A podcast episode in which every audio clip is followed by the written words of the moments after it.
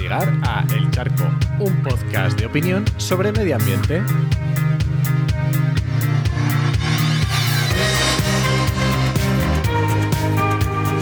Soy Enoch Martínez, ambientólogo y profesional del medio ambiente porque trabajo y me he formado para ello.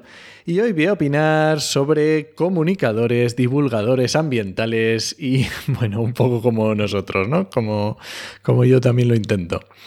Y es que cada día me encuentro con nuevas cuentas en Instagram o en Twitter. Me resulta que me sigue una nueva cuenta de Instagram con fotos muy chulas. O me sigue una nueva cuenta en Twitter con una, descripción súper chula, con un proyecto que, que está súper chulo. Eh, de, bueno, pues de, medio ambiente relacionado con el tema. Y me encuentran porque obviamente eh, me siguen y es buena estrategia seguir a cuentas parecidas o a cuentas que les interesen las mismas temáticas que a ti. Sobre todo al principio es muy interesante seguir a este tipo de cuentas para que te vayan conociendo y está súper guay. Eh, ¿Cuál es el problema de todas estas cuentas que últimamente estoy viendo que me siguen? El problema que encuentro es que son todas iguales no iguales en que todas se, parezcan y se hayan copiado y, salgan de una fotocopiadora, no. Lo que quiero decir es que son iguales a las que ya existen, ¿vale? Porque hacen los mismo que hacen otro tipo de cuentas muy similares. Y lo siento, pero no las sigo, no las puedo mm, seguir igual, porque no puedo seguir a todos. Mi tiempo es finito, igual que el tuyo y igual que el de cualquiera. Entonces, el gasto que hago en redes sociales tengo que optimizarlo, y me gustaría seguir a todo tipo de divulgadores, pero no puedo.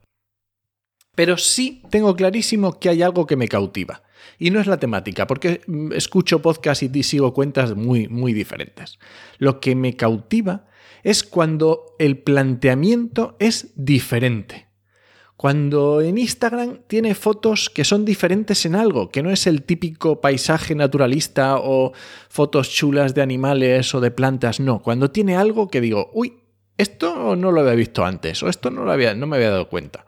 O forma de comunicar diferente, porque a lo mejor te está vendiendo la misma idea que tropo 800 cuentas de comunicación ambiental, pero te lo está comunicando diferente, con, yo qué sé, lo que sea, ¿vale? O un podcast, un podcast, ahí me, yo escucho muchísimos podcasts y me cautivan cuando son diferentes, cuando lo hacen bien, pero cuando son diferentes, cuando tienen una chispa, cuando tienen algo por lo que diferenciarse.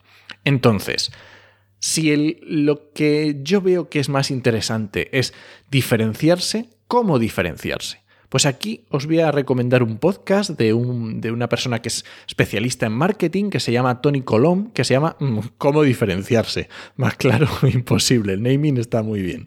Entonces, hay mil estrategias para diferenciarse y de hecho Tony Colom nos lo habla desde el punto de vista del marketing y de ahí es donde podemos coger un poco las ideas. ¿no? Nos podemos diferenciar en mil cosas, nos podemos diferenciar por el producto, por las imágenes, por los tweets que estamos ofreciendo, por el podcast que estamos ofreciendo.